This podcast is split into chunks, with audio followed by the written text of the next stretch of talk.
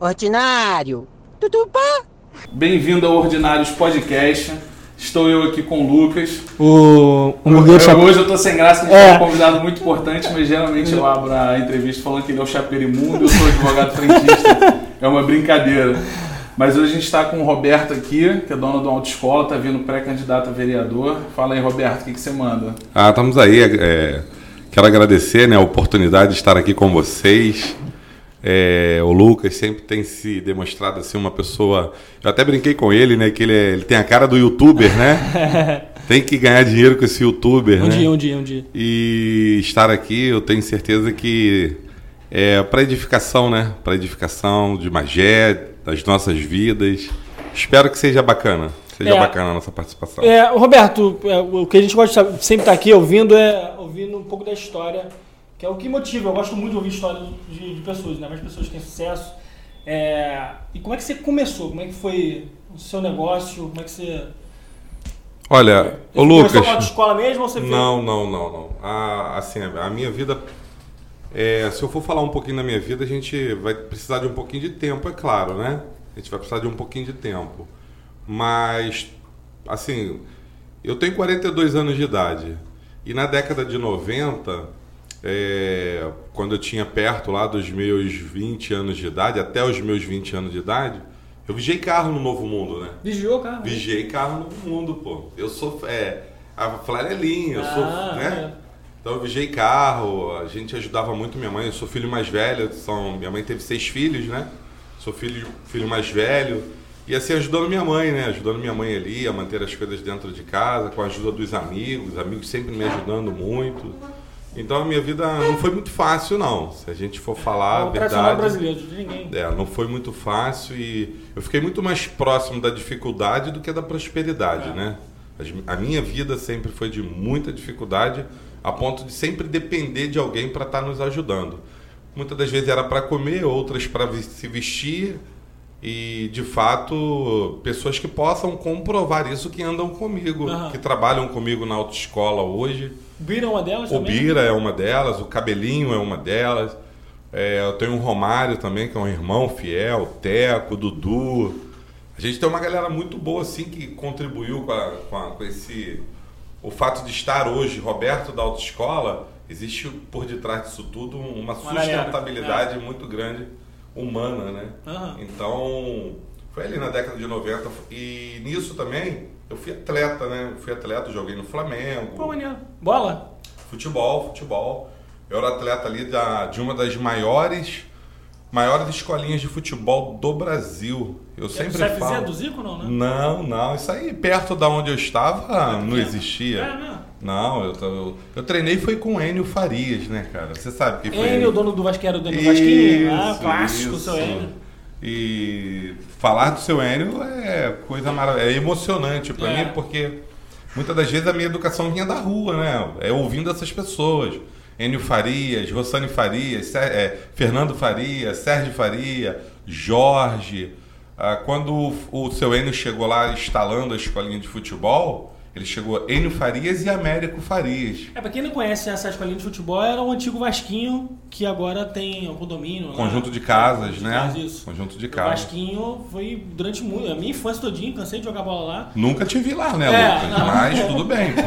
não vai lembrar de mim, não. Eu não acredito que isso seja verdade. Eu joguei. Porém, Joguei um bolinho. Pouquinha coisa, mas joguei. Ia lá pra dar eu vou buscar, também. hein? Eu tenho as Vou buscar, fotos, ir hein? lá. Aí, pra quem não conhece, o Vasquinho foi muito famoso. Deixa eu né? te fazer uma pergunta, Sim. é, só para eu entender aqui. Você, você acha que o fato de você ter sido um atleta na juventude moldou a tua forma de ser um empresário? Porque as pessoas ligam muito a juventude a esporte, com uma questão social, uma questão de formação, essa disciplina. Você acha que isso foi importante para você? Não. Não foi? Não, para mim, é para pro que eu assim, pro que eu vivo hoje, é, eu não posso atrelar a minha vida esportiva com a minha vida empresarial. Se eu fosse levar para minha vida empresarial, o, que muito faz a diferença hoje é que quando esportista sempre fui muito irresponsável. Não, clássico de todo atleta. Entendeu? E quando empresário sempre fui muito Responsável. responsável. Então essa é a. Mas também o grande- tempo ajuda muito, né? Não, Porque quando perfeito. você é jovem, você normalmente é responsável. Mas deixa eu só entender aqui. Você era flanelinha lá no Novo Mundo. Flanelinha. E como é que isso migrou para um dono de autoescola, candidato a Ah, vereador? Ah, Eu preciso entender, depois que você. Se alguém te ajudou nesse caminho, Ah, como é que sim, foi esse sim, processo? sim. Me Então, conta que eu tô curioso. Eu tenho, eu tenho algumas coisas assim. Enquanto flanelinha, né? Enquanto flanelinha, levando alimento para dentro de casa, ajudando mãe, pai. E jogava muito no bicho até os 20 anos, porque a gente acreditava muito que. Ficar rico ali no bicho. Eu jogava muito no, no grupo 18. Eu acho que o 18 é porco, né? Aí jogava lá, chegava 50 cruzeiro em casa, 50 reais na época, para comprar carne moída, comprar 100, que era 1,99 na É, época Saudade. umas coisas dessas assim que eu comia até os 20 anos de idade. Mas como que virou isso? Como que virou a página? Em 1998 eu conheci a Marley, Marley, minha esposa. Ali eu. É... Ah, você que é casado com a doutora Marley? Sim, sim. Ah, eu conheço sim. ela. E Isso, já- já fiz advogada, a- é. Isso Aí, aí. aí, tá tudo em família. ela iria, ela estaria aqui, né? Pô, Mas- seria muito bacana ter a presença dela. Poxa vida, ela estaria. Tu conhece a Marley? Conheço a filha de Jace É, Ah, isso, isso, isso. É. Mas então a minha vida ela tomou um outro rumo. Então aí entra a fase da responsabilidade. Eu comecei a, a deslumbrar, a viver, a vivenciar a responsabilidade. Tudo que eu vivi até os 20 anos de idade foi com muita irresponsabilidade. Só existe uma coisa que eu tratei sempre com responsabilidade na fase de jovem e adolescente. Foi a é, utilização de drogas, né, entorpecentes, cigarro e etc. E aí nunca afora. usou, então, né? Não, nunca Ah. usei, nunca fui usuário.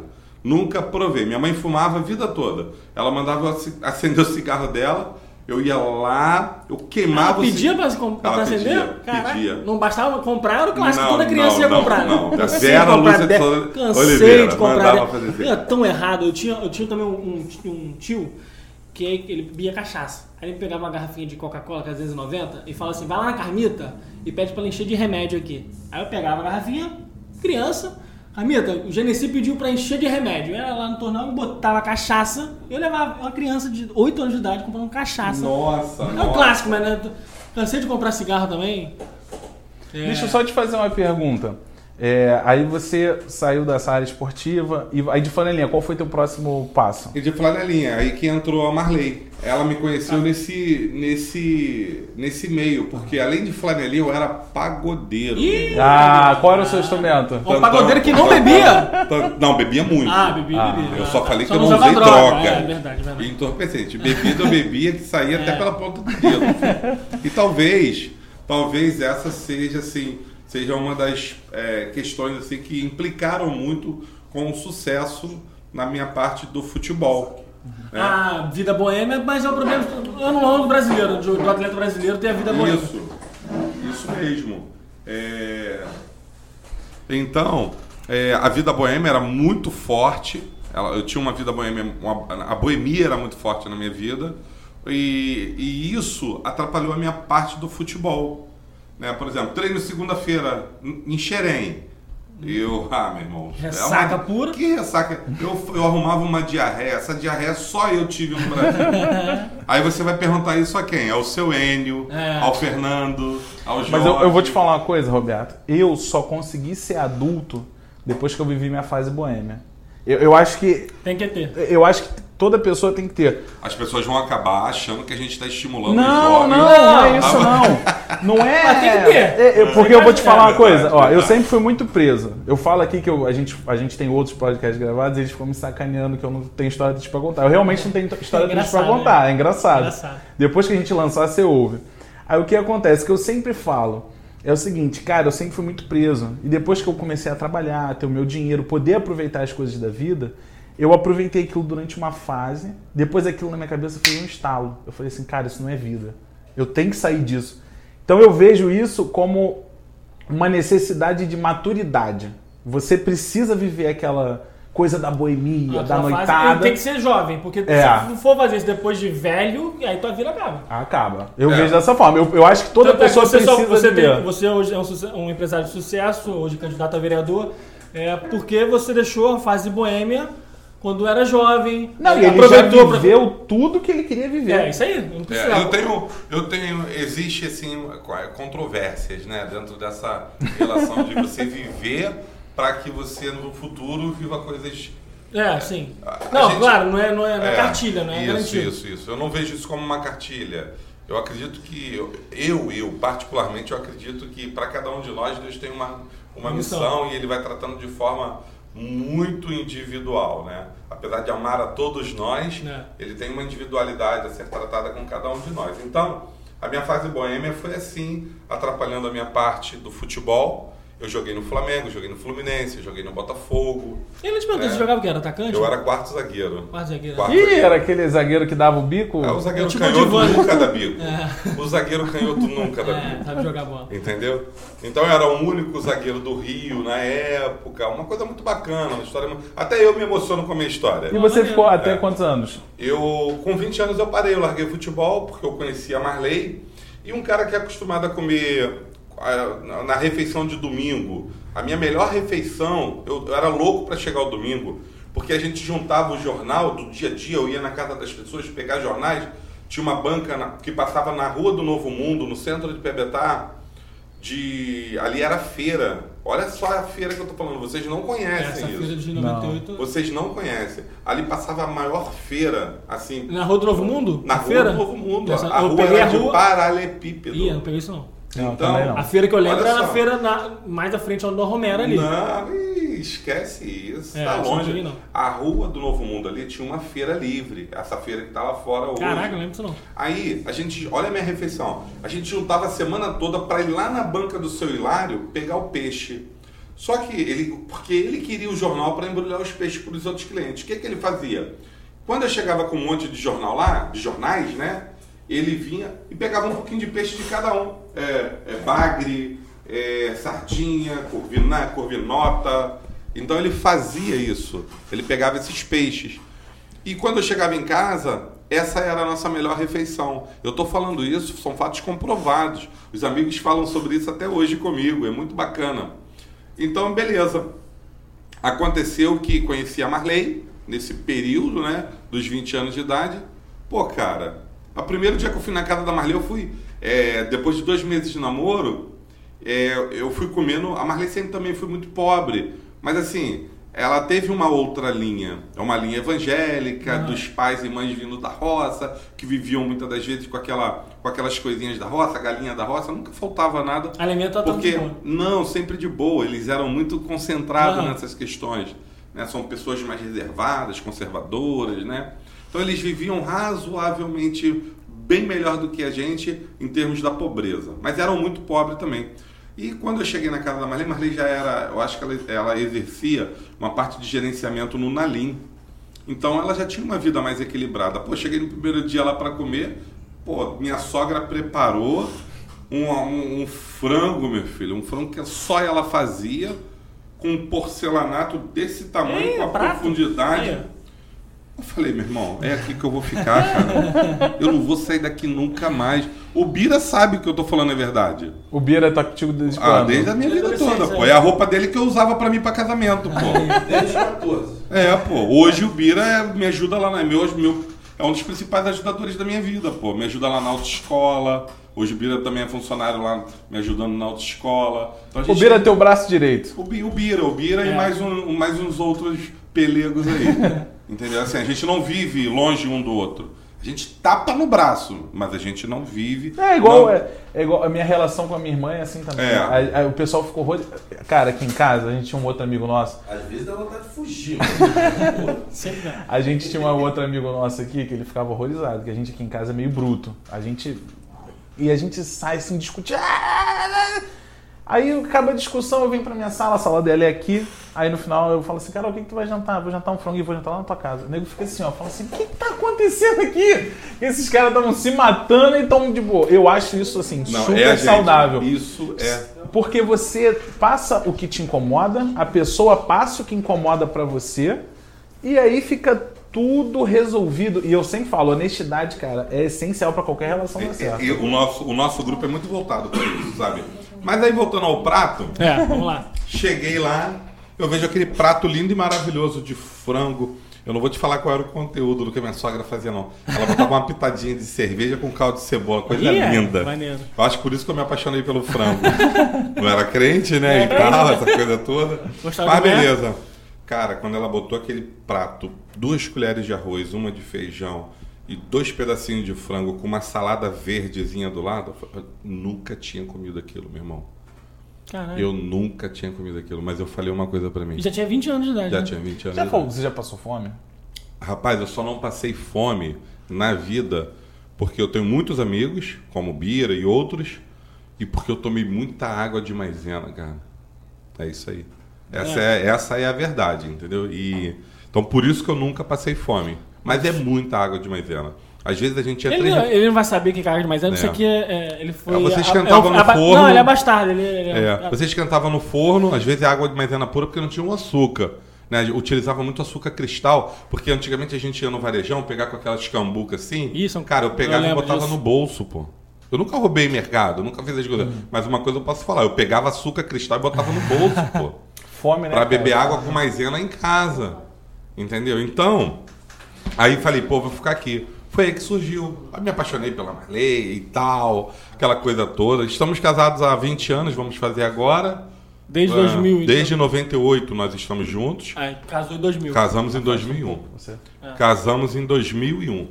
Então a minha vida aí começou a ter um outro rumo. A Marley foi a pessoa responsável para minha vida profissional também, porque ela falou assim, pô. incentivou a estudar e É, as então, isso aí, a Marley, todo mundo falava, Marley, você vai ficar com esse menino? Você conhece a família desse menino? Entendeu? Você conhece a mãe dele? Porque o que acontece? Minha mãe no final de ano tinha que vestir todo mundo. Ia lá pro ali, comprava um monte de roupa para todo mundo e não ficava sem pagar. Pagava uma ou duas e. né? Então, e a Marley trabalhava na Nalim. Ah, é verdade. Entendeu? Aí as pessoas, você vai namorar o Roberto? Você conhece ele mesmo? Então ela contrariou muito as pessoas. E aí a Marley, o que, que ela fez? Com três meses de namoro, já chegou com roupa, calça, tênis, um relógio da Tecno. E eu falei, opa, é aqui, filho. É, Larguei mais. futebol. Eu tinha um empresário chamado Samuel Corrêa que queria me levar para fora do Brasil, pô. Que me tirou do seu N e queria me levar para fora do Brasil. Quando eu Tu tinha jogava sa- uma bola arrumada então, né? Cara, eu era bem razoável, né? Assim, bem razoável. Nosso nível no futebol era tipo é, Thiago Silva. Aí, era bem razoável. Entendeu? Juan. é brincando, mas a gente era. Eu tinha uma vantagem muito grande, cara, porque eu sempre fui alto. Tu é alto, é isso aí. É, sempre fui alto, magro, batia muito bem com a perna esquerda e falava muito dentro de campo. Fala muito! Muito, Fala muito, muito! muito. Então era isso, cara. Aí fiquei com a Marley, Marley mandou o pai dela, pegou o pai dela e falou assim: ó, pai, roda o Rio de Janeiro atrás de um emprego com o Roberto. Eu já tinha ido no Alto da Posse, um- uma rede de supermercado que tinha em Ah, eu lembro, eu lembro, Cansado Posse. de comer bolo no alto da posse. Pô, cara, Puta aí que- eu vou te falar. Foi eu no Alto da Posse fazer uma, uma, uma, uma provinha, cara. Eu sempre fui pro colégio para três coisas. Para três coisas. Primeira, para não estudar. Segundo foi merendar. Segundo, para merendar. E terceiro, para namorar. É, é o clássico. Era um clássico, sempre isso. Então, pô, fui fazer uma provinha de um mais um, cara. Eu não sabia que eu era tão burro, cara. Eu fiquei tão nervoso lá no Alto da Posse que eu fiquei reprovado. Pô, mas eu fiquei com aquilo na minha cabeça, fiquei andando em piabetaco já com as roupas bonitinhas que a Marley tinha me dado, relógio. Tinha um policial que ele era tão feio, chamado Costa, Roberto. Cara, eu queria que ele chegasse isso até ele, porque ele é feio. Ele é sem pescoço. E eu tinha um medo dele, rapaz. Mesmo não sendo marginal, eu tinha medo dele. Pô, um dia eu falei, vou tirar onda com ele agora. Ele sentado no alto da porta, todo gordão e tal. Fui lá. O senhor tem um trabalho aí pra mim? Não, cara, eu tô afim de trabalhar, pô. Todo bonito, com a camisa por dentro, todo engomado. Ele falou, rapaz, você quer fazer o quê? Eu falei, o que o senhor tiver pra fazer aí, eu faço bem feito, pô. Só o senhor arrumar um trabalho pra mim. Ele me pegou pelo braço e me levou lá no gerente, pô. Pô, maneiro. Aí ele falou assim, seu Paulino, seu Paulino, Paulino Geraldo foi o gerente que inaugurou a Casa das Sendas em 78. Ele ficou 30 anos na Casa das 78 Sendas. em PBTA? Em Piabetá. Aí, seu Paulino fez uma carta desse tamanho e me mandou lá para onde eu já tinha feito prova. Falei, eu vou voltar. Ah, Quando eu cheguei lá, mas foi uma carta de recomendação. uma carta, de- mas eu não sabia ainda o que, que era o, o QI, né, meu irmão? né, meu amigo? o- Aí, chegando lá na alta posse, a dona Fátima, que era a dona da empresa, me botou para fazer a mesma prova. De novo. Eu falei, ah, vou embora. É já só ia fazer ao levantar. contrário que você- Só fazer. Beleza. Com um minuto ela falou assim, o senhor Roberto Luiz. Eu falei, Senhor Roberto Luiz, sou eu, pô. Ela falou, senhor, por favor. Já entrei lá no RH, ela falou assim, ó, o senhor começa quarta-feira, tá bom? Assim, assim, assado, seu material, e isso e isso. Pô, saí chorando, rapaz. Entrei no Alto da Posse. Eu, com um mês de Alto da Posse, eu acho que eu empreguei mais do que qualquer empresário que tinha estabelecido assim, uma vida bem Todos os vagabundos que andavam comigo eu chamei para trabalhar dentro do Alda Pot. Todos, todos, todos. Só não chamei o Bira porque o Bira era Playboy, né? É. Era S1, tu lembra? É, né? Playboy. Sempre anda com a galera, só Isso. anda com, com o milionário. Isso, sempre, sempre isso. Aí, pô, cara. Aí minha vida no Alda Posse foi assim, empregando todo mundo. Cheguei a um cargo de gerente de setor lá. Fiquei sete anos no Alda Posse, uma vida de muito Isso, sucesso. isso- ah, ficou sete anos e quanto tempo você virou gerente? Ah, em um ano eu virei gerente Caraca, de então setor. era muito Deixa eu te fazer uma pergunta. Aham. Qual é a maior dificuldade de um gerente no mercado? Ser gerente de um mercado. Você não consegue gerenciar o mercado. Muita coisa, muita. Você não consegue. Você Mas assim, a tua dificuldade é o cliente que rouba, é o funcionário que rouba, é o cliente que reclama, é as coisas que vão estar para vencer.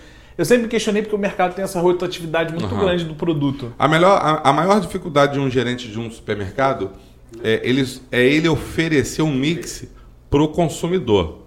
Se ele oferecer um mix para o consumidor, que são as diversidades de mercadoria, ele provavelmente ele vai ter um, um gerenciamento mais leve. Agora, se toda hora o cliente chega no mercado, ah, eu quero um suco tangue de limão, e nunca tem um suco tangue de limão, porque tem gente que gosta de san- é, tangue de limão. Aí você pega a localidade e você começa a fazer assim uma é uma espécie de pesquisa. Quais são os mixes que saem mais? O arroz é ouro, parbolizado, enfim. Aí você começa a estudar isso. E são coisas que não pode faltar no mercado para o cliente fidelizar a ida dele até o estabelecimento. Então a maior Ainda dificuldade. mais no mercado grande, cara. A maior não posso- dificuldade é você entrar na mente do É. teu consumidor, saber quem ele é, para você fidelizar essa ida dele. Nós tínhamos clientes no Alto da Posse que todo sábado era dia de fazer compra.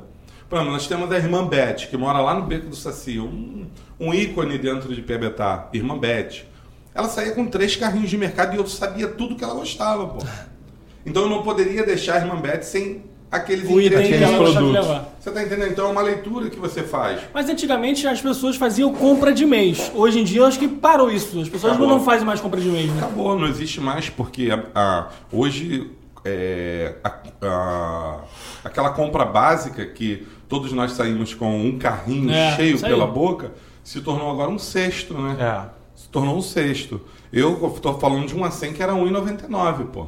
Não, mas tô- você não acha que a gente hoje come melhor do que antigamente, não? Não. Você acha que hoje a gente come pior? É, houve muito. A comida hoje é, mu- é muito industrializada, muito. Não, não tô falando, não digo assim de produto, realmente produto muito industrializado, mas eu tô falando assim de, de consumo. Hoje a gente consome melhor do que quando eu consumia nos anos 90, você nos anos 90. A moeda, a moeda, querendo ou não, a gente tem uma moeda desvalorizada no- quando, se quando se trata de mercado internacional, né? Porém, isso a gente é, a nível europeu, né, É, americano e tal. Mas a moeda, ela é melhor do que aquela moeda anterior que nós tínhamos, né? Não, do, do, cruza, do Cruzeiro, né? Isso. Sim, não, isso. sem dúvida. Não, eu, eu concordo com você. mas eu eu, acho... digo assim, mas já com o real implantado. Com o real implantado, tipo, eu, eu, eu sou a partir do real, né? O real em 94, Uhum. eu comecei a ter consciência das coisas com 7 anos, 6 anos.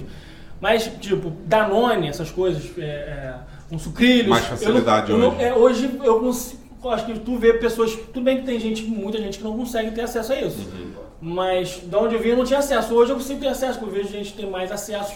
Eu acho que hoje a gente come melhor. Não sei nem por que a gente tá falando isso também. Não, mas é, eu, eu, eu Você vejo. É porque ele me fez a pergunta Não, como mas é eu- gerenciar o mercado. Não, É. mas eu, eu concordo com você no sentido de que Que a acho gente- que a, ba- a base da pirâmide aumentou para todo mundo. É, a gente Então as pessoas melhor, têm mais a gente acesso. consome melhor, na A pessoa pode não ter acesso a uma Coca-Cola, mas ela acessa um, um Não, isso, grapete isso que é cola. engraçado, porque entendeu? hoje Porque- a gente toma mais Coca-Cola do que Taquera. Muito Porque. Coca-Cola só tomava no domingo, e olha É. lá. Mas você sabe por que, que isso acontece? Que a gente tá.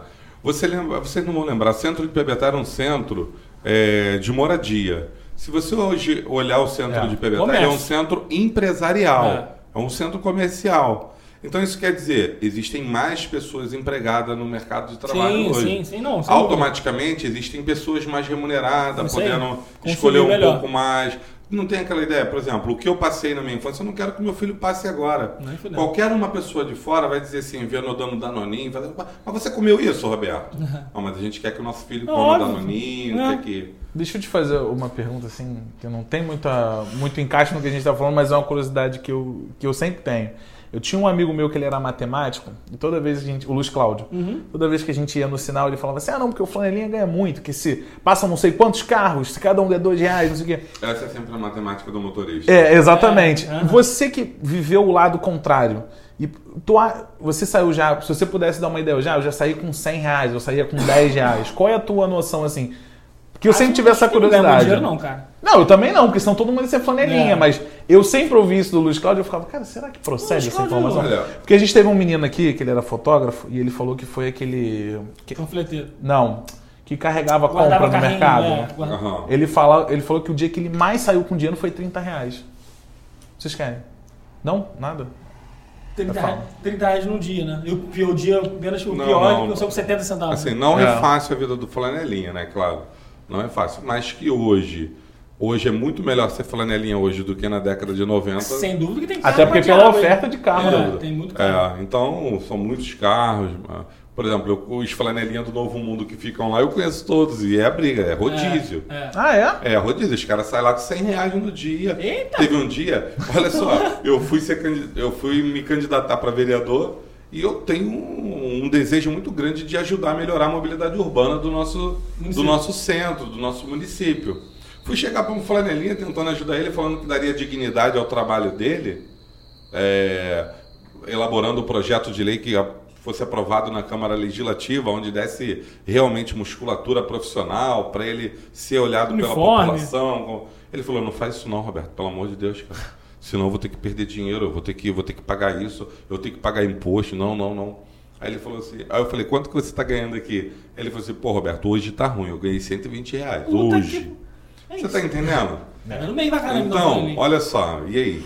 Não, assim, é, então o Luiz Cláudio estava certo. É, é. tava certo. Então, é isso. Mas a nossa, a nossa ideia né, do, do mercado, quando eu comecei a trabalhar, eu, eu- aí eu saí do mercado. Né? Em 2007 eu saí do mercado. É, 2006 eu saí do mercado, ingressei na... Quantos anos você ficou no mercado? Sete anos. Sete anos. 99 a 2006. Saí do mercado. Foi uma opção sair do mercado porque eu vi algumas trairagens dentro do mercado com um gerente geral que eu fui trabalhar com um diretor. Aí eu entrei em choque com ele, mas aí a dona não queria que eu saísse. Aí foi uma opção minha, realmente, de sair do mercado e desistir da carreira. E Porque depois, depois realmente eu posso dar uma caída, né? Quando eu saí do mercado, eu saí no mês de fevereiro do mercado. No mês de maio, a empresa, do, a filial que eu estava, estava decretando falência. É, ele deu, deu uma caída realmente. Entendeu? brusco, Decretou falência. A gente tem um amigo que o pai dele foi gerente muitos anos do Gucci aqui. Ele, ele falou que quando os caras iam limpar o frigorífico ou fazer alguma troca lá dentro, o pai dele pegava a equipe toda, botava dentro da balança, aí pesava a equipe, aí dava uma tonelada. Uma, uma suposição. Aí a equipe trabalhava. Aí quando ia sair, ele que colocava a equipe na balança de novo, sempre aumentava 20 quilos, 100 quilos. Aí ele falou assim, galera, ó, eu vou liberar vocês, quando eu voltar eu quero o peso tal de volta, hein? Tirem as coisas aí. Aí os funcionários iam tirando as, as carnes da- do corpo. É, nós não fazíamos isso não. Isso aí é o... Outra coisa, um clássico de jornal da posse, não sei se na, na sua época era realmente o bolo, o bolo do dia de sábado. Pô, cara, Eu eu promovi o bolo. Ah, você que pro- promovia? Eu que promovi o bolo, Ah, pô. adorava aquele É, bolo dia de o sábado. bolo de abertura, pô, das lojas, pô. Tu- A gente...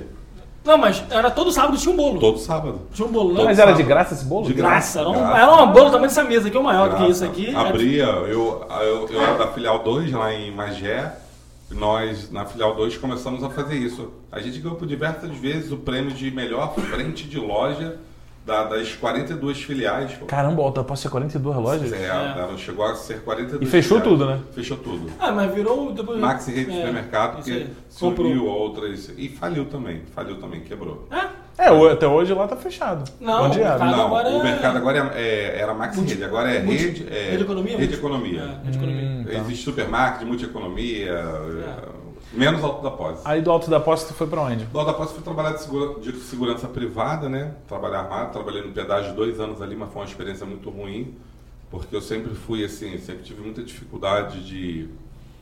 Enfim, de, de trairagem ali, meu irmão. Os É cara- mesmo? é, cara, os caras um querendo ser mais do que o outro e tal. Uma, eu- aí eu tive muita dificuldade porque era coisa muito pessoal, muito, muito forte, né? Mas eu fiquei dois anos ali Então enrolando. ficou de enrolando. 2007 até 2009. Lá. de 2006 Até 2008. até 2000 e final 2007. Final 2007, é, foram quase dois anos, né? Uhum. Na verdade, isso, quase dois anos. Aí eu fui em 2007 trabalhar com autoescola para ajudar o amigo que eu E empreguei lá na Alta Posse, com o Serginho da Autoescola, lá na Autoescola em Fragoso. Fragoso, assim. Eu, um amigo que eu empreguei, que é meu amigo de berço como Bira é e tal, me pegou no braço e falou assim, vamos, Roberto, é, vamos, vamos lá no Serginho lá, ajuda o Serginho a ser vereador lá. Eu já falei com ele que você vai ajudar ele a ser vereador. Isso em 2000 e... 2007. É mesmo? Aí ele me pegou no braço e me levou lá. Entrou dentro da loja do Serginho e ele falou, Serginho, tá aqui um cara que vai te ajudar a ser vereador aqui na cidade. Aí eu cheguei, Serginho, com aquela voz dele, né? Ó, ó, você vai me ajudar a ser vereador? É o viado mais com, com a voz mais grossa que eu. Que existe. Mas é muito gente boa. Então, aí o Serginho foi, me deu uma oportunidade, né, na autoescola dele. Ali eu tive um início e ajudei muito ele, contribuí muito para que ele ganhasse, né, a eleição ali. Então, por Qual quê? ano que ele ganhou a eleição? Ele ganhou em 2008 e ficou até 2012. Ah, Do- é? é, Dois 2012. mandatos. Não, ficou de 2008 a Oito a 2012, 12, quatro é. anos. Quatro Ah, mandatos. na reeleição ele perdeu. É. Só que ele ganhou em 2008, isso aí é muito bacana até que eu vou falar. Ele ganhou em 2008. Nisso que ele ganhou em 2008, ele olhou para o grupo dele que ajudou ele a ganhar a eleição e tomou outro rumo. Aí. Tomou outro rumo. Nisso se desfez Aí já era. grupo todo. Aí eu fui tentar outros lugares. Eu falei, pô, cara. Mas ele também foi muito bom para mim no início, porque ele pagou meu curso. Acabou com o meu carro, né? Eu ainda tive um carro, cara. Olha só a coisa boa. Aí acabou com o meu carro, e aquela promessa, vou te dar um carro novo, vou te ajudar. perere. Ganhou eleição, ele foi para um lado e eu acabei seguindo minha vida, fui parar na- lá no lote 15, numa, numa autoescola lá. Quando eu cheguei na Pra trabalhar também. para trabalhar na autoescola. Quando eu cheguei na autoescola da Dona Fátima São Vicente, eu falei no primeiro dia para ela, Dona Fátima, eu nisso eu já pulei uma autoescola que eu trabalhei na Figueira. Quando eu cheguei na Figueira, na verdade que eu saí do Serginho em 2000 e- 2008, no final de 2008 cheguei na Figueira, passando, eu, aí comecei a apitar jogo antes de chegar lá na- em, em, em Belfort Roxo. Eu passando de carro para ir apitar um jogo, porque agora eu ganhava dinheiro apitando jogo também, pô, que Final de merda, semana. cara. Nossa. Cara, eu vi aquele um profissão repórter Ah. do, dos árbitros, não do- da primeira. Eles fizeram, não sei se você viu, um profissão repórter desde o cara que apita jogo dentro da favela, das ligas que entram, até os caras tops do Brasileirão. Uhum. Cara, tem, o, tem árbitro, o cara vai sozinho, não tem policiamento, não tem nada. A torcida assim, a gente vai te matar! é. Não sei o quê! O cara vai bater Porra! o pé, tá todo mundo fazendo uma meia lua de você, filho. Quando você olha, tem lugares que o cara tá com um fuzil aqui, o outro fuzil ali. Qual foi a pior situação que tu passou apitando? Cara, eu passei no Magé Tênis Clube, cara. Cara, logo aqui! No Magé Tênis Clube. Umas pragas chamadas de é, Rodrigo, o, aqueles pitbull ali, o Rodrigo, o Marcati. Ah, tá, tá, tá. Isso, aquelas pragas. Tomara que eles escutem isso que eu tô falando. Vai ouvir. São meus amigos, cara. Mas que tralha, meu irmão. Mas eles são gente boa, né? era no futebol. Eles são demônios jogando bola, mesmo. Os caras Cara, eu não entendo isso. Tem cara Eles- que entra em campo e vira outra Eles pessoa. fazem uma roda em você, meu irmão, e eu tenho que expulsar Tudo o grandão, cara. né?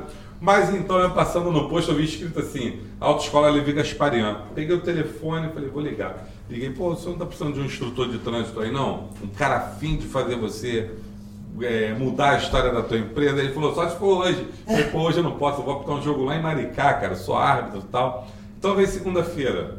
Pô, rapaz, cheguei lá para fazer a entrevista na segunda-feira, quem tava lá? Vanessa, a menina que estudou a vida toda comigo. Quando ela me viu lá, Luiz, é o Roberto. Ela era gerente do cara, aí já entrei trabalhando. Aí falei para ela, Vanessa, ó, eu tô entrando hoje aqui, mas no dia que eu abrir minha autoescola, você vai trabalhar comigo? Ela, eu largo tudo. Beleza, passou um ano, fui trabalhar lá em Belfort Roxo. Saí da- do Luiz, né, e tal. Aí fui trabalhar lá em Belfort Roxo. Cheguei no primeiro dia lá na Dona Fátima. Aí falei, Dona Fátima, é, eu tô dizendo pra senhora que eu vou abrir minha autoescola. Então, a qualquer momento eu tô entrando, Tô mas saindo. posso sair. Tá bom? No primeiro dia. Ela, tá bom, menina. Tipo assim, muito pobre, não tinha mais DH liberado. Beleza. Com uma semana, ela sempre falava de um instrutor que trabalhava lá, que era o Binho, o Davidson, né? Pô, o cara que chegou lá, estava afastado do trabalho, quando ele voltou, era o xodó dela. Quando ele me viu, pô, o cara era meu amigo aqui em Pebetá, pô. Aí fizemos uma parceria muito boa lá, eu, ele, Vando. Quando foi em 2011, eu num carro lá, num Carrefour de Belfort Roxo, um sol de 40 graus. Olhei para cima, rapaz, eu pedi tanta força a Deus para tomar essa atitude. Virei para eles e falei assim: olha só, tô indo embora hoje, não trabalho mais para ninguém na minha vida. Aí ele falou assim: mas tu vai fazer o quê, cara? Eu vou abrir minha autoescola, eu vou embora. Pô, mas é um puto investimento é na caro, autoescola, hein? É, É mas caro. sem dinheiro nenhum, pô. Sem Ah, dinheiro nenhum. Então me explica essa mágica. Cara, a mágica é o seguinte. Eu, quando a dona Fátima me proporcionou a oportunidade de comprar o carro de agregar. O carro que eu trabalhava na autoescola já era meu. Ah, tá. Ponto. Esse era Já o tinha um primeiro carro, ponto. então. Já tinha um carro. Eu só precisava de dinheiro para pagar aluguel agora de loja e estabelecer. Ah, é, porque você pode começar com um carro só. É. Não, dois carros. Tem que Mínimo é ser... dois? Pode. Aí eu fui e falei pro amigo assim, eu falei, ô, ô, ô Binho, Vando, tô indo embora, quer abrir uma autoescola comigo? Ele, pra onde vocês forem eu vou. Aí vim pra Imbarier. Só que quando eu trabalhava no Serginho, eu falei, pô, paga muita gente de Santa Lúcia, Morabi, Jardim Angá, Parada Angélica, eu quero abrir. Eu saí de 2008 já consagrando, eu falei, vou abrir uma autoescola em Imbarier. Cara, 2012 eu consegui inaugurar a autoescola em Imbarier. 12. Pô, legal. 12. pô, caralho. Aí... E com dois carros? Com dois carros? Com dois carros. E eles vieram trabalhar comigo. Ah, vem todo mundo. Tô show. lá, todo mundo largou todo mundo. E a Vanessa trabalhando comigo com dois meses. Antes de abrir a autoescola, a Vanessa já trabalhava comigo. E hoje ela ainda trabalha comigo. Até hoje lá. Até hoje lá. Mas vou te fazer uma pergunta. Ah. Tu, tu sofreu muito no início com. Com a autoescola? Porque, tipo assim, eu vou te falar pela minha, pela minha vivência. Eu peguei, quando eu fui tirar minha habilitação, tinha uma autoescola pequenininha que uma amiga minha estava tirando. Acho que o cara também estava começando a ele só tinha dois carros ou um. Eu só lembro de um, que era até um dessa marca chinesa aí. E eu fiquei meio inseguro, que eu falei, falei, pô, cara, não sei, é uma escola pequena, não sei se eu vou, não sei se eu não vou. Aí eu acabei optando por uma maior. Eu não sei se isso influencia os clientes no início ou não. Ah, a escola, a escola grande e pequena, acho que não. Não, influencia, na a questão da visibilidade, né? É, porque, por exemplo, tinha um cara Carros lá em novos, Petrópolis, Ah, sim. era Marcelos o nome da autoescola. Marcelo, existe ainda. Cara, mas o cara tinha uns 15 carros. É, era uma tudo assim frota, na frota. entrada. O Jorge tem 42 carros, pô. Campo Grande. Isso influencia muito. Hoje em sim. dia tu não pode pegar tipo um carro da Localiza pra você abrir uma autoescola? Não. Não, porque tem que aluga? ser adaptado, pô. Tá maluco? Ah, é adaptado. Não, não, não. Mas assim, o meu início foi muito melhor do que é hoje, mas não por conta de, de serviço. É porque hoje, a cada esquina que você vai, Pera aí, rapidinho. 42 carros. Eu, eu abri lá, quando eu abri a autoescola em Barier, eu, do- eu assim, eu não vi uma autoescola abrir com uma ascensão tão grande quanto a autoescola em Barier. Sério? Parecia um mercado, pô. Porque não tinha, não tinha concorrente Não, não tinha, não tinha. Ah. Nisso as pessoas depois abriu uma na, na via lá, mas o cara não saía de dentro da autoescola, contava quantas pessoas iam tratando. Eu tratando o cara bem, dando um cafezinho, blá, blá, blá, mas o cara de olho foi lá e abriu, abriu a autoescola e hoje é meu concorrente. Tudo bem que com A duas concorrência, semanas. a concorrência é bom. Tudo, é, não, é bom, tudo bem que com duas semanas também, né? Depois ele até veio a falecer. né, Ele teve um acidente de carro ali em Guapi e tal. Caramba. E era um cara que era meu amigo, né? Mas o rapaz mesmo veio a falecer, lamentavelmente. Não é o que a gente deseja Deixa eu fazer uma, uma outra pergunta. Aquele simulador tem algum sentido? Zero. Zero, né? Zero. Eu também Tanto é que tirou, isso. o Bolsonaro Zero. acabou com aquilo. Acabou com aquilo? Acabou. É, zero. E o Apesar investi- o Bolsonaro também quer acabar com tudo, né? Ele não... Mas vem cá. É. Isso é. Quanto foi o investimento que vocês fizeram daquilo? Porra, é verdade. Ah, muito, muito. E- Perdi. Passei- Mas- mas E agora, e agora não precisa mais? Não, não precisa. Aí você mais. faz o que Puta merda. Aí tivemos... Consegue revender? Alguns sim, outros não. Puta que pariu. Alguns deu pro filho O brincar em software casa. também, só você for- paga por É, ele. o software tu paga. É. Caralho, que prejuízo. Então é isso. Roberto, deixa eu te fazer uma pergunta, cara. Você tá vindo aí agora candidato. Sim. Qual, qual o teu número? Fala pro pessoal aqui. 23007. Qual é a tua linha? O que, que você pensa? Que se, você- se Deus quiser, você vai conseguir. É, o que, que você pensa em fazer pelo município? O que, que você quer fazer pelas pessoas? O que, que você quer inovar? Então, eu penso assim, é, eu penso que a política ela deve ser sempre tratada com muita clareza e seriedade, né? A gente que, que vive- nós vivemos na rua e sabemos da importância que é obter é, do poder público ajudas significativas, serviços significativos, tipo uma rua asfaltada, uma escola bem equipada, com profissionais é, capacitados para exercer a função de educador e tal. A gente que pensa em viver numa cidade melhor, principalmente pessoas assim do, do meu perfil, eles querem sempre mais um estar ocupando o cargo para poder ajudar pessoas. Então, meu maior compromisso hoje na vida pública é ajudar pessoas. Eu não penso nada diferente disso. Se você dizer assim, Roberto, e para você? Eu não penso em extrair dinheiro público do nosso município, do nosso estado, ou do nosso país para enriquec- enriquecimento próprio. Eu não penso. Isso aí, vocês podem ter certeza que é um compromisso que eu tenho com a população. E que não faz nem sentido isso também. É, eu não, eu não tenho. é, Até porque você já tem o seu, né, Roberto? Você não até precisa porque de. eu de- penso que dentro de tudo que já vivi e tudo que eu vivo, eu já vejo que Deus foi tão bondoso com a minha vida, certo? Não, sem dúvida. Então, para mim não faz falta esse dinheiro tão desejado pelas pessoas. Para mim não é não é esse Perdão. foco. Não é esse o meu foco, não é esse a a minha busca não é essa. A minha busca é de ser para as pessoas aquilo que algumas pessoas foram para minha vida. Mas deixa eu se você. Vamos supor que a gente está em 2024. Se você chegasse lá em 2024, se olhasse para trás, que você, se você conseguisse realizar, que você olhasse e falasse, cara, eu consegui isso. O que, que seria esse. Essa. Eu, O que seria, né? Eu penso, eu tenho duas áreas assim que, eu, que, que me chamam muita atenção. Uma é a área da educação esportiva, né? Dentro do nosso município. Eu penso que deve, devemos, assim como político, ter buscar esses incentivos, né? Para que as pessoas possam ter acesso a essa parte esportiva, porque eu acredito muito nessa parte da educação esportiva. E que não Eu- tem mais gente. E que não, é, não acho que não tem uma. A última coisa que tinha era onde você treinou. que Isso, virou perfeito, habitação. Perfeito. Haja vista também que hoje nós temos uma Gé na segunda divisão do Campeonato Carioca, que É. pra mim é muita coisa. É um É, subiu de novo esse ano? Não, não, ele permaneceu. Permaneceu? Porque tinha subido da série C. Da B, C né? pra, tá pra B agora. B, né? É. Maneiro. Tá na B2. Então, isso para mim foi uma grande conquista. Então eu vejo isso sempre com bons olhos, a parte esportiva. Não o futebol, eu vejo de forma geral. O esporte em geral, isso aí. Eu penso que um dia a Magé poderia obter uma praça, uma, uma escola pública de esporte, sabe? Com ensino integral. Não é aquele ensino. Eu tive um ensino lá no seu Enio, no Vasquinho, que nós íamos até meio-dia, mas depois de meio-dia, o que, que nós tínhamos a fazer? Pra Eu ia pro Alda Bernardo, ficar comendo merenda o dia todo, É. ajudar a amassar latinha para ganhar computador e ficava lá no Alda, que era uma escola estadual que tem no centro de Pebetá. Então eu penso que essas coisas podem dar certo na vida de um, de um jovem, de um adolescente.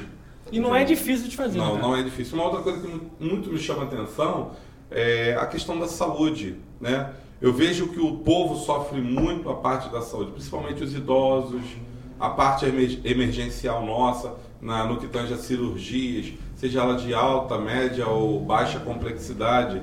Eu vejo que o município ainda não tem uma capacidade de, de atender o seu o munícipe. Então eu observo essas coisas e tiro assim, poxa, se eu puder contribuir para que a gente possa mudar essa, essa, essa visão né, do político dentro da nossa cidade, eu sei que são 17 vereadores. E ali a gente tem que ser parceiro um do outro, buscando entendimento para que algumas coisas sejam aprovadas. Então é, essa linha vai ser uma linha muito. Qual o teu partido? Eu sou do Cidadania. Cidadania. Cidadania, que é o antigo PPS. Entendi. Partido cristão, né? Não, não, cidadania. Cidadania, cidadania, cidadania, Não, o. PPS. O PPS era um. Era... PPS não era o Partido Não, Cristão, o. Partido Cristão é PSC, eu acho. PSC, eu confundi. Ah, que é um peixinho, eu acho. Deixa eu te fazer uma pergunta. Assim, na área dos costumes, que você, o que, que você vai levar da tua vida para lá? Por exemplo, você é contra droga, você já falou que você nunca usou, mas você. Tudo bem que isso não cabe ao vereador, mas assim, só pra gente conhecer a tua visão política, quem sabe amanhã você pode vir a um deputado ou federal, só para as pessoas que vão ouvir isso aqui também entenderem qual a tua visão política. Eu, eu acredito muito que, por amar muito o jovem e o adolescente, por ver a necessidade que é ter alguém de responsabilidade sobre a vida deles, eu acredito muito que essa área vai ser uma área muito explorada. É, essa área ela vai ser muito explorada.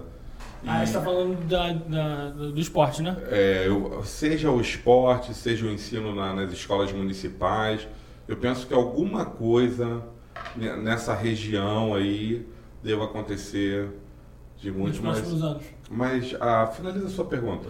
É a questão dos costumes, porque, por É, exemplo. porque ele, é, pro- ele é protestante, ele é cristão. É, você é cristão. Isso. Você, você pretende levar isso como um lema da tua, da tua candidatura? Olha, a- assim, como cristão, eu digo que é uma coisa particular minha, né? é minha. Politicamente, politicamente a gente quando está à frente de um estado, nós estamos é, sendo Lidando com várias pessoas, que É. nem todo mundo é cristão. Ou vamos governar ou vamos legislar. Ô, Roberto, mas Ah, eu. Desculpa, mas eu tenho que te dar parabéns, porque você é totalmente fora da curva nesse sentido. Não, não, eu não tenho. Pô, eu tenho É o amigos- certo, né? Porque não se Não, porque é o política certo. religião moral. Mas a maioria das pessoas que você não- As conversa. escolhas, as escolhas é, religiosas é, não, me, não me fazem ser indiferente com pessoas. O- um exemplo claro é muito claro é porque nós somos sempre reféns das nossas escolhas. Eu sempre falo isso nos discursos. Quando eu era jovem, quando eu era jovem, eu convivi com várias pessoas nessa vida. E eu sempre convivendo com as pessoas, sabendo dizer o quê? Não para as drogas. As pessoas me, me, me, me davam lá o, o cigarro, o baseado, a cocaína, né? Mas quando eu dizia não, era não e acabou, as pessoas respeitavam. E eu não quero levar dessa forma, eu não quero levar isso para a parte da religião. Eu quero que as pessoas tenham a liberdade de, de escolher. Se ela olhar para a minha vida e entender, poxa, ele é um cristão, né? ele tem uma vida legal, bacana. E se ela entender que essa luz, que essa vida cristã, ela também pode ser boa para ela e ela me perguntar, aí é claro que eu vou dizer para ela que ela seria muito bem-vinda. Agora, quanto à política, a política vai ser tratada como Estado político. Nós vamos fazer política para a população. E isso, no que tange ao município, nós vamos fazer para a população municipal. Seja para o cristão, protestante, para o espírita, enfim, etc. e tal. Assim vai, né? Mas eu não olho a religião. Pô, mas eu vou te falar, cara, eu acho isso fantástico da tua parte. Porque uma das coisas que mais me incomoda, por exemplo, eu olhar e ver que o. O candidato pastor falando de tal. Não, e outra coisa, você olhar que a, a- a- tem, existe uma bancada evangélica que, ao meu ver, cerceia certos direitos das pessoas por uma escolha delas, entendeu? Eu, ve- eu sou muito contrário à, à limitação de, de, de costumes. Por exemplo, o cara que quer proibir um casamento homoafetivo, porque ele acredita que isso é errado. Eu não, eu não vejo dessa forma. Eu acho assim, por mais que eu não seja homossexual, eu não posso impedir o próximo de casar. Então eu, eu concordo muito com você. Eu quero um Estado que ele seja para as pessoas, não que seja para minha religião e, e nem para ninguém. E pô, eu acho isso fantástico da é sua mais- Se parte. você perguntar para mim, se Roberto, você concorda com isso? Né? Eu teria uma resposta. É óbvio. Se vo- você concordar e, e não respeitar, É se você não concordar e, enfim, uma coisa não pode anular a outra. Se você me perguntar, Roberto, você concorda com isso? Eu falei, ah, aí é, é base. Se o, se o cara é cristão, entra na base teológica. Se o cara é espírita, o cara vai entrar numa outra base de. Se não- ninguém é obrigado a concordar com nada, mas Cada um desde- tem uma desde você base tem que uma respeitar, isso aí. resposta. Então, eu não estou aqui para mudar. Eu acho que você. Não, mas é porque assim, o que eu vejo é o seguinte, é que o casamento, ele, além da, da parte da igreja, que o padre e o pastor casam as pessoas, ele tem um efeito social. É assim, muitas pessoas que tinham um relacionamento homoafetivo perderam uma pensão porque não podiam casar. Então ela, ela faz um efeito de contrato social na vida das pessoas. Por isso que eu vejo que um- uma bancada evangélica, uma bancada que não concorda com isso, não pode tirar de uma pessoa o direito de, de ter acesso a várias coisas num braço jurídico porque ela não vê dessa forma. É por isso que eu te ad... porra, virei teu fã agora, porque eu acho assim, a pessoa tem que saber separar o lado, o lado, o lado pessoal do lado político. É a mesma coisa, eu, eu tenho as minhas crenças, mas eu não preciso viver o mundo pregando elas. Não, sim.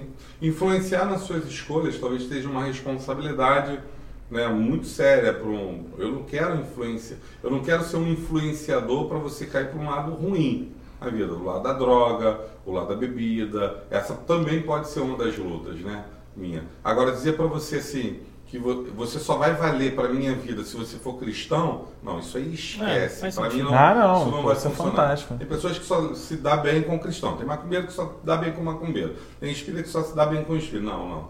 Eu, graças a Deus. E eu tem eu que me dou bem com todo mundo. Você também dá bem com todo mundo. Você é um cara emblemático, né, Lucas? Você. Eu acho que Deus colocou você na minha vida assim. Você traz alegria, cara. Você, obrigado. representa, você representa um povo. Obrigado, Um Roberto. povo assim. Que precisa desse teu sorriso. Você é um cara que. Eu agradeci a Deus quando você saiu de lá, quando nós conhecemos. Eu, Aí, eu- é, o é. O Diego cara- fala, se todo dia o Diego trabalha lá pra mim, ele fala, pô, Roberto Cara. tá apaixonado em você. É. Não para Eu de falar em você. Deus porque eu eu acho que o brasileiro, o brasileiro, a gente vive por tantas dificuldades, né? Quando você pega um cara, por exemplo, tá sendo um prazer te conhecer você. Eu olho para você, você é um advogado hoje, né? Você tá aí, formado e tal. Beleza. Pô, tem gente que mete um terno e uma gravata, fecha a cara pro outro e Ah, isso é a coisa tá mais babaca que você tem na pode ter certeza que você vai prosperar da- dessa forma que você tá aí, é a forma que você vai prosperar. Com essa alegria, com esse sorriso, com esse carinho. Maravilha. Roberto, tem mais alguma coisa que você queira falar? Não, Você eu tá queria muito- conversar muita coisa com o A Roberto. O Roberto tá outro sem tempo hoje. É. Eu sei que você está em outras reuniões pra Ah, a fazer. gente vai ter outros Eu gostaria de ter outra oportunidade. Não, muito mas tem bacana, uma certeza. experiência muito bacana. Você É. quer alguma coisa você terminar de falar? Alguma coisa que Olha. você queira deixar aí pra. Politicamente. Os ouvintes. Politicamente, quero falar assim. Então vamos lá. Ah, um momento muito sério que a gente vai viver agora, né? Nós, é claro que nós vivemos num Estado democrático e tal, e dizem que o 15 de novembro pode ser a, é a festa da democracia. Mas o que eu sempre convoco as pessoas a acreditarem que talvez é um dia que pode marcar nossa, as nossas vidas, né? Pode marcar. E as nossas escolhas, elas precisam estar pautadas é, em, algum, em alguma coisa que seja boa para o nosso estado, para o nosso país, para o nosso município. Então você, o que, eu, o que eu peço ao eleitor nesse 15 de novembro, que ele possa avaliar o candidato, ele, ele tem que parar de olhar para o candidato e, e de acreditar em candidatos um pai que, como um que, que não, que estão.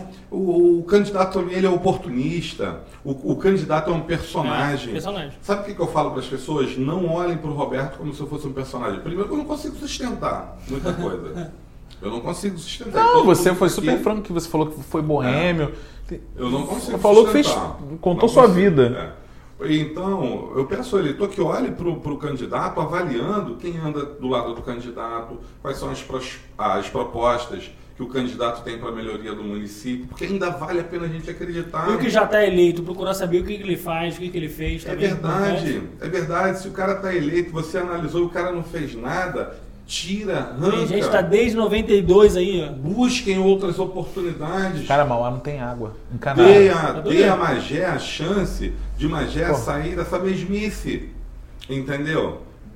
Nós devemos nos unir para levar esse sentimento para a população.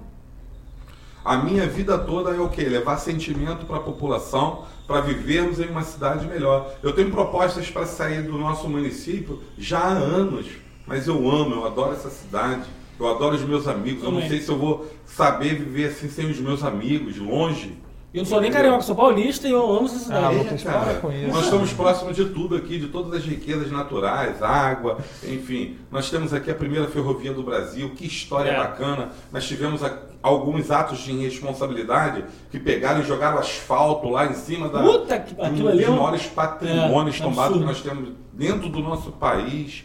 Então é convocar a população a ter responsabilidade, porque nós temos um povo lindo, cara, um povo maravilhoso, um povo cheio de, de vontade para fazer magia avançar e estimular os políticos a atrair empresas para que possam ser gerados aqui empregos para essa cidade. É o que eu penso. Eu como político, eu tenho certeza, tenho certeza, eu digo aqui com muita clareza. Eu vou lutar sempre para a melhoria do meu município, porque aqui eu nasci e aqui eu quero morrer. E quando isso acontecer, lá no meu velório, eu quero que as pessoas, eu não vou estar aqui para ver isso, mas eu gostaria muito que as pessoas tivessem assim, cara, como valeu a pena acreditar nesse rapaz.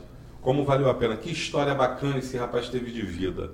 Então é isso que eu quero deixar para a população. E você deixa legado, né? É, se você não tiver um candidato, vocês também, se vocês não tiverem um candidato, está aqui um candidato, que é o Roberto da Autoescola, 23007, pronto para atender você como munícipe. Eu não vou correr da população. Estaremos lá no dia 1 de janeiro, se assim Deus permitir, trabalhando a favor do nosso município. Isso não é um discurso político. Muito É. obrigado, Roberto. Valeu. Roberto, pela brigadão. Espero você de volta aí pra gente conversar com mais tempo. Tá joia. Abraço, Valeu. gente. Obrigado, gente. Tchau, tchau.